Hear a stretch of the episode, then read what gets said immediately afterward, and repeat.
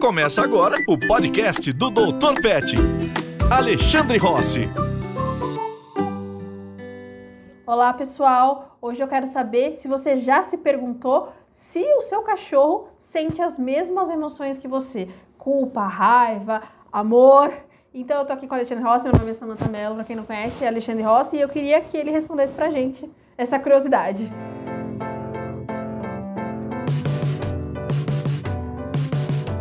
Essa curiosidade é muito difícil Opa! de ser respondida, sabe? Porque é, exige. A, a primeira coisa é o seguinte: existem emoções mais simples e emoções mais complexas. E as emoções, elas a gente não tem certeza do que o outro está sentindo. A gente sabe o que, que a gente sente, como a gente sente. E o outro, se fosse, vamos colocar, um robô muito bem preparado e treinado para mostrar expressões e para responder as minhas perguntas ou para falar, eu acharia que o robô está tendo emoção. Só que o robô não está tendo emoção. Isso já é feito com testes, eles já mostram né, que muitas vezes você fala com uma máquina, uma máquina que foi programada para falar com você, e você acredita que está falando com um ser humano com emoção. E aí você sabe que é uma máquina que não tem emoção. Tá? E isso é uma discussão que ela vem há muito tempo quando se fala dos animais. Então falava assim, não, não é porque o animal, quando você machucou ele chorou, que tem uma emoção. Porque quando você faz alguma coisa com uma máquina que tem uma programação, algum objeto que cai e faz barulho, pode ser simplesmente consequência daquilo sem envolver uma emoção. Então vai desde a da, da, da questão teórica, será que você tem emoção? Né? A gente parte do princípio que como você é muito parecida comigo, né? Os seres humanos têm as mesmas químicas, as mesmas estruturas cerebrais e tudo mais e tal. Você reage desse jeito quando você está triste, então você deve estar tá tendo aquela emoção que você está triste, tá? Ah, mas é óbvio o que você está falando. Não é óbvio. Porque quando a gente pega de alguns psicopatas que podem não ter empatia pela outra pessoa, mas podem fingir, ou atores, atrizes, eles podem chorar, eles podem fazer determinadas coisas, trazendo só uma expressão física sem ter o sentimento, ou eles podem ter buscado um sentimento de tristeza para poder chorar. Uma coisa diferente do que você estaria uh, imaginando. Então, assim, é super complexo. O fato é que cada vez mais a gente está entendendo a fisiologia, a anatomia e tudo mais do cérebro e dos animais e a gente está cada vez, talvez, chegando mais perto do que eles estejam sentindo. E hoje a gente sabe que vários hormônios, neurotransmissores e tudo mais são muito, muito, muito parecidos. Né?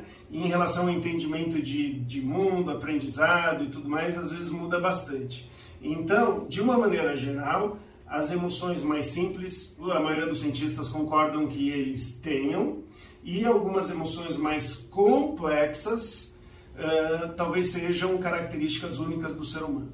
Mas, né, então o negócio vai ficando complicado, mas, mas dependendo do jeito que você define a emoção, aí você pode falar que tem elementos básicos uh, parecidos. Né? Então é, é, é, super complexo. Se quiser fazer ah, perguntas mais específicas para tentar, pra tentar uh, explorar um pouco mais o assunto, mas não é uma resposta assim. Sim ou não? Sim ou não, tá? A resposta mais hoje, né, pelo conhecimento, a maioria dos pesquisadores, eles têm sim, mas não todas as que a gente tem e não necessariamente iguais. Eles talvez sintam de uma forma um pouco diferente da gente. Então vamos lá. Hoje eu vou pensar totalmente como tutora, tá? Porque eu não entendo nada do assunto, eu vou pensar como eu olho para os meus cachorros. Primeiro eu queria saber se eles sentem culpa, porque tem aquela história, né? Chega em casa, o cachorro fez uma coisa errada e tá com aquela cara que a gente acha que é culpa. E aí? Todo, todo tutor aí que estiver nos ouvindo e tudo mais, vai, quase todos falam, chego em casa, eu olho tem uma coisa estragada, eu olho para ele e aí ele fica na cara que ele tem culpa e tudo mais e tal, né? E às vezes ainda vai lá e vai, vai brigar com ele por causa disso.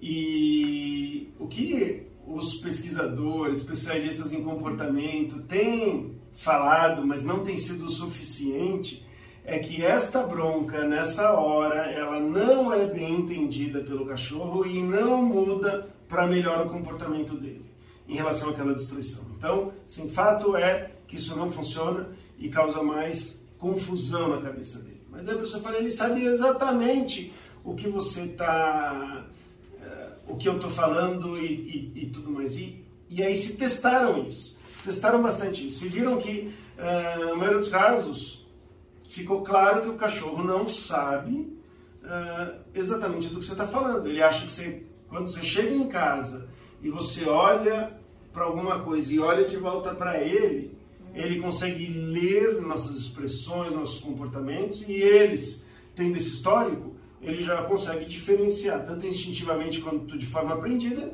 que alguma coisa não legal vai vir. E aí ele pode se preparar para se defender, rosnando e tudo mais, ou ele pode se submeter, fazer um olhar para baixo, mudar o olhar e tudo mais, que é interpretado como culpa. Então, o que, que acontece? Quando os estudos vêm mostrando para gente que eles são capazes de ter emoções e que têm algumas emoções complexas que eles já têm um pouquinho, vamos dizer, dessa, dessa capacidade ou tudo mais, faz com que a pessoa fale, ah, então ele sabe que ele fez de errado, então ele entende o motivo da bronca, então faz sentido eu continuar dando a bronca mesmo fora de hora, porque ele entendeu. E eu sou muito a favor da gente descobrir a inteligência dos animais, ver até onde é o limite e tudo mais, mas a gente tem que tomar cuidado que muitas vezes gera um comportamento que vai prejudicar o relacionamento ou vai ser cruel com o cachorro. Eles não entendem da mesma forma que a gente um monte de coisa. Então, chega em casa e essa sensação de culpa, na maioria das vezes, é uma sensação de medo de ser punido. E alguns estudos mostraram que, mesmo você manipulando a situação e não sendo o cachorro que fez aquilo, ele demonstra medo. Num episódio que, que eu gravei para a TV, da Umi Tite, uma delas sempre tomava bronca porque a, a tutora chegava e falava: Quem fez isso? E uma fazia cara de culpada e ela tomava bronca. Então ela ficava sempre tomando bronca. E aí eu falei, vamos fazer o seguinte, para de dar bronca, porque isso não funciona, não é legal, não é isso que tem que fazer. Põe uma câmera e vamos ver o que, que de fato está acontecendo. Era outra que estava fazendo toda a bagunça. E quando a gente assistiu junto, ela não sabia onde enfiar, não sabia onde enfiar a cara, né? Ela se sentiu super culpada e tudo mais. O fato é que mesmo se ela estivesse dando bronca na certa, que estava fazendo a bagunça, não é uma bronca dada do jeito certo na hora certa. Então isso aumenta alguns tipos de ansiedades que, que vão fazer com que o animal sofra mais quando ele estiver sozinho, por exemplo. E ciúmes, assim, tem gente ai, meu cachorro não deixa meu namorado chegar perto de mim porque ele tem ciúmes. Existe o ciúmes? O cachorro tem ciúmes? O ciúmes, se ele, depender do jeito que ele for definido, sim. Né? Então tem estudos que mostram sim ele tem ciúmes, mas tudo vai depender do jeito que o autor está definindo ciúmes.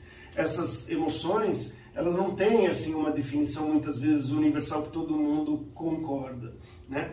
Então o, o que que o que que os ciúmes muitas vezes acontece, né? Se a gente for pensar assim que a gente tem ciúmes porque uma coisa boa, valiosa vai ser disputada e se eu não aproveitar ela acaba, que pode ser uma com, companhia ou um objeto ou alguma coisa assim, que dependendo da definição você vai usar até agressividade possessiva de posse, é a, uma é como se fosse uma disputa por algo valioso que pode acabar. Então, se você está fazendo carinho para um outro cachorro, né, e, e tem um cachorro que está chegando, por exemplo, ele vê que você está ocupada com outro cachorro e aí ele vai sair perdendo, tá? Então a gente percebe que eles têm uma noção disso e que a gente pode usar esta noção para mostrar para eles que não é assim. E se você mostrar que não é assim, você pode quase criar um antídoto dos ciúmes. Como que seria isso? eu estou fazendo carinho num cachorro e chega um outro cachorro. Eu, automaticamente, esse que eu estou fazendo carinho, já vou lá e faço carinho no outro. Este aqui teria esse ciúmes primitivo de que eu vou perder a minha atenção, uma coisa que é valiosa, então eu começo a rosnar para o cachorro que está vindo. Seria essa, vamos dizer assim, o possível raciocínio do cachorro.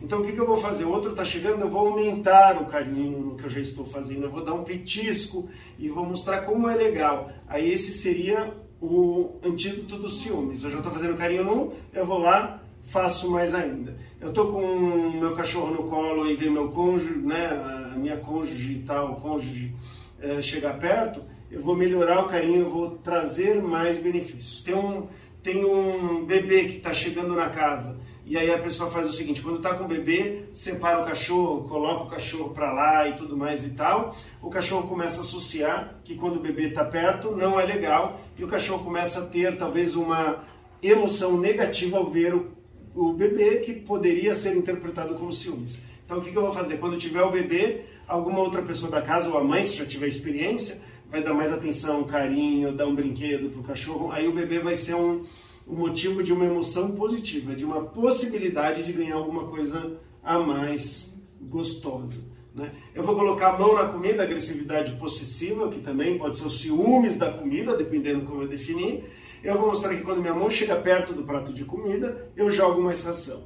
Como o cachorro pode já estar defendendo aquela ração que está lá eu espero no começo acabar completamente a ração para eu ir lá e colocar mais, porque aí fica muito claro de que minha mão perto do prato de ração não era para roubar. Se não tiver nada para roubar ele ganhar coisa a mais, vai ficando mais claro e aí ele passa a não ter tantos ciúmes da ração, ou não ter tanta agressividade uh, possessiva.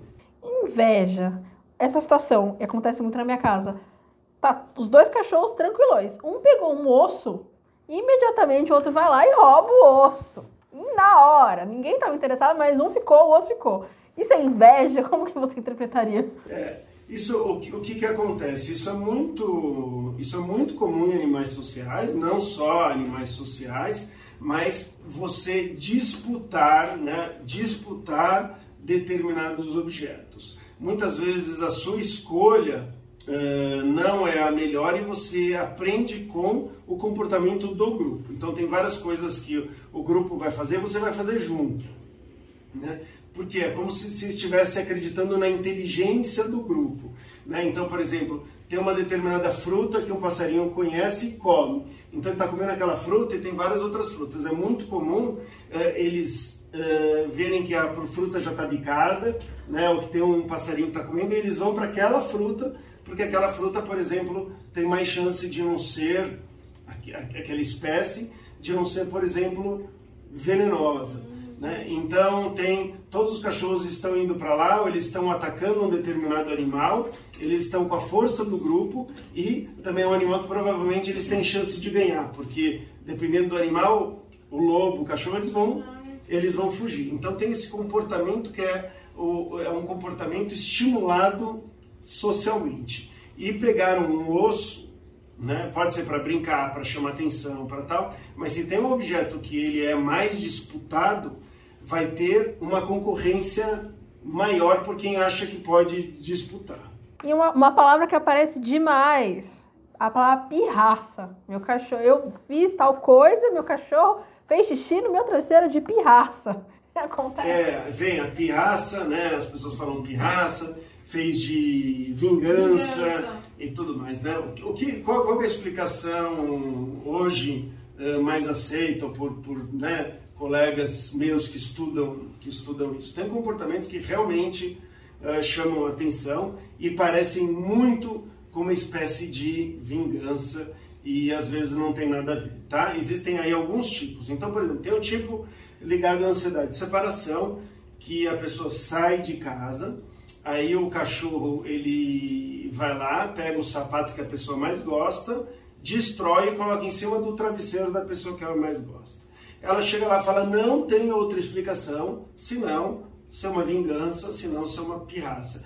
Vai lá, dá bronca no cachorro e tudo mais e tal, e fica extremamente ofendida porque porque o cachorro fez isso e ela dá todo esse amor e carinho, tudo mais como ele pode ser tão vingativo, tão mal, tão ruim. E se a gente enxergar de uma outra forma, e essa forma é a que eu acredito, pode mudar tudo. Tá? A pessoa ainda vai ficar chateada que destruiu o, o, sapato dela, mas ela vai entender isso como uma declaração de dependência, de amor, de carinho. Que é o que? A pessoa sai de casa, o cachorro está procurando se relacionar com a pessoa, com alguma coisa que represente ela, que tenha o cheiro dela e tudo mais. E poucas coisas são tão gostosas para um cachorro quanto um sapato de couro com o cheiro da pessoa que ele ama, do grupo. Então ele vai lá, começa a roer isso. Aonde mais que o cachorro pode deitar, né, além de ser fofinho e ter o cheiro da pessoa na cama? Então ele vai para a cama com o sapato, fica roendo o sapato, depois você chega, ele sai correndo para te dar um oi, mas o sapato está lá no seu travesseiro, né, na cama, e, e tudo isso era muito mais uma vontade de estar perto.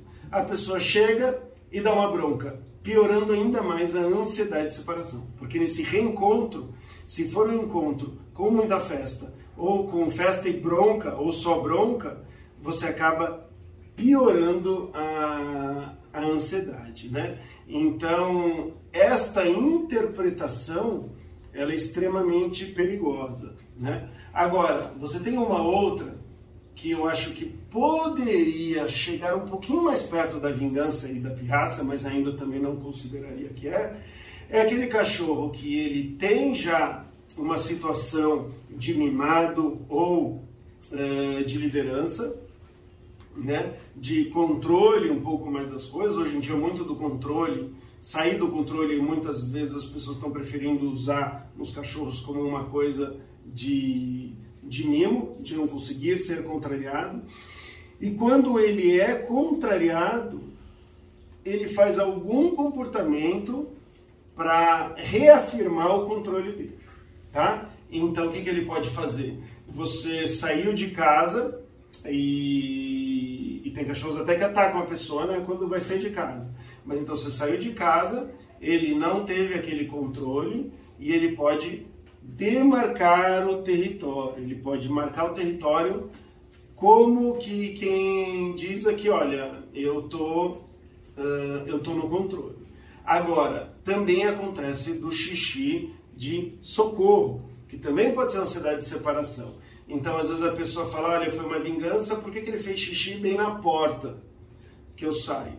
Esse xixi bem na porta pode ser o xixi que ele fez instintivamente com a, a, a finalidade de, de espalhar o cheiro do filhote para ser encontrado com os pais. Né? Mesmo um cachorro adulto pode fazer isso para ser encontrado pelos seus tutores, isso de forma instintiva.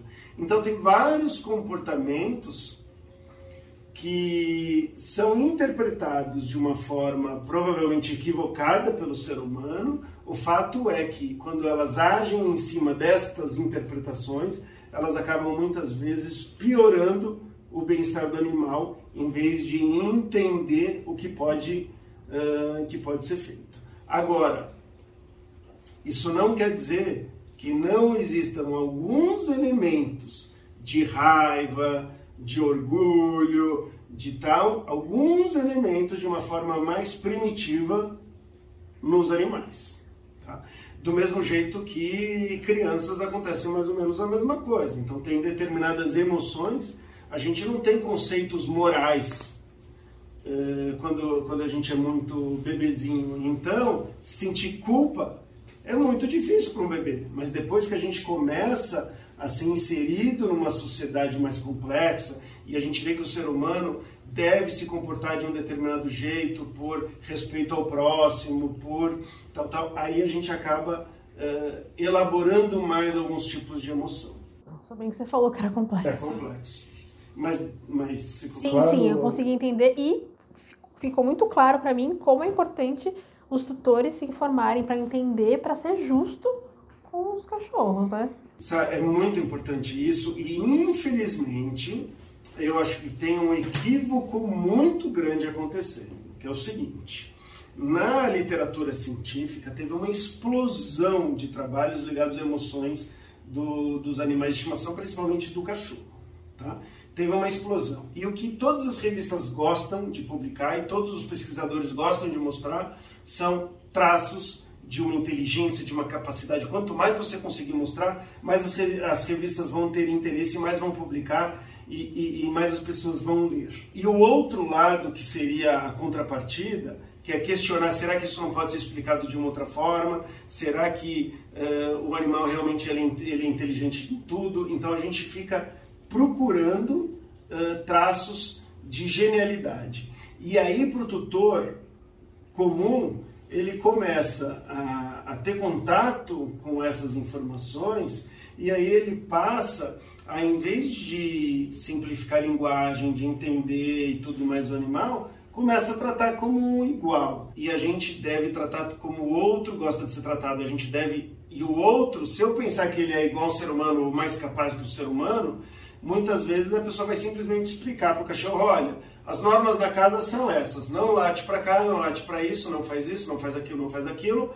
Não conseguiu mostrar na prática de um jeito que ele entende. E depois, quem paga o preço? Né? É a relação, e na maioria das vezes é um animal que ele acaba sendo abandonado num jardim, abandonado numa área de serviço, ele acaba sendo separado da família quando tem visita, ele acaba muitas vezes sendo doado, abandonado ou, em alguns casos, dependendo da agressividade que, que, que surgiu por não ter uma comunicação eficiente, ele muitas vezes acaba sendo morto, né, eutanasiado. Queria saber uma coisa que eu sempre tive curiosidade: se eles sentem tristeza e felicidade. E se é possível a gente saber disso, na verdade, né? É, tristeza e felicidade, eles já são emoções que a gente considera mais básicas, né? Quando a gente pensa o que, que um bebê ou uma, uma, uma criança muito novinha seria capaz de, de, de sentir e de mostrar. Mais uma, uma vez a gente faz inferências, porque ninguém consegue se colocar de fato no outro para ver se é aquilo que ele está uh, que ele tá sentindo, né? Mas a felicidade, ela ela é um, é um, é um sentimento de bem-estar que muda muito dos nossos comportamentos e emoções e tal. E a gente consegue notar, a mesma coisa que acontece com os seres humanos, com os bebês, acontece, por exemplo, com, com os cachorros, com os gatos. Ah, o, o, cachorro, por exemplo, quando ele abana o rabo de uma forma relaxada de um lado para o outro, é, às vezes não é nem tão relaxada, mas tem um jeito, ou ele está tá rebolando, né? Ele tá muito quando ele vê alguém e tudo mais, esse, essa emoção a gente uh, aceita que é felicidade. Mas tem um equívoco muito grande, né, que a gente percebe que as pessoas confundem calor nos cachorros com felicidade. Quando elas veem foto de cachorro e mostra o quanto a gente pode se enganar. É, de cachorros com a boca aberta e língua para fora, elas falam que eles estão felizes. Isso é um sinal de calor. Uh, não necessariamente um calor extremo, mas ele já está fazendo isso para controlar a temperatura. E quando o cachorro está de boca fechada e se tira foto, muitas pessoas acham que ele está triste. E às vezes ele está num conforto térmico ainda melhor do que outro de boca aberta. Caramba! Ó, vamos prestar atenção agora nas fotos, hein, gente? E aí eu queria finalizar com uma pergunta que acho que todo mundo tem curiosidade. Cachorro sente amor? Eles podem amar a gente? Também o amor a gente acredita que, que sim, né? Então, uh, e, e, e, não é só amor, né? Uh, outros animais também, quer dizer, não é só, só cachorro, vários outros animais a gente acredita sim que eles tenham, tenham esse amor, né? E o amor, por exemplo, ele é facilitado né, por alguns neurotransmissores, alguns uh, hormônios e tudo mais, como por exemplo a ocitocina. Né? Então se fala que a ocitocina é o, é o hormônio do amor. Né? E a gente uh, já mediam neles e eles têm, inclusive quando a gente olha para eles e eles olham para a gente, uh, não numa situação de estresse, de, de, de eles produzem ocitocina e a gente produz ocitocina também. A gente produz mais ocitocina em situações desse tipo. Estou muito feliz, realmente. Agora, isso não, não é necessariamente o mesmo amor, né? Mas existe algo que a gente pode sim definir como amor. É isso aí, pessoal. Esse foi o tema de hoje. Muito curioso, muito, como a Ale falou, complexo, mas muito legal. Adorei saber de tudo. É, queria que vocês mandassem as dúvidas, sugestões, que a gente vai sempre é, fazer mais conteúdos para vocês. É isso aí. Você ouviu o podcast do Dr. Pet, Alexandre Rossi.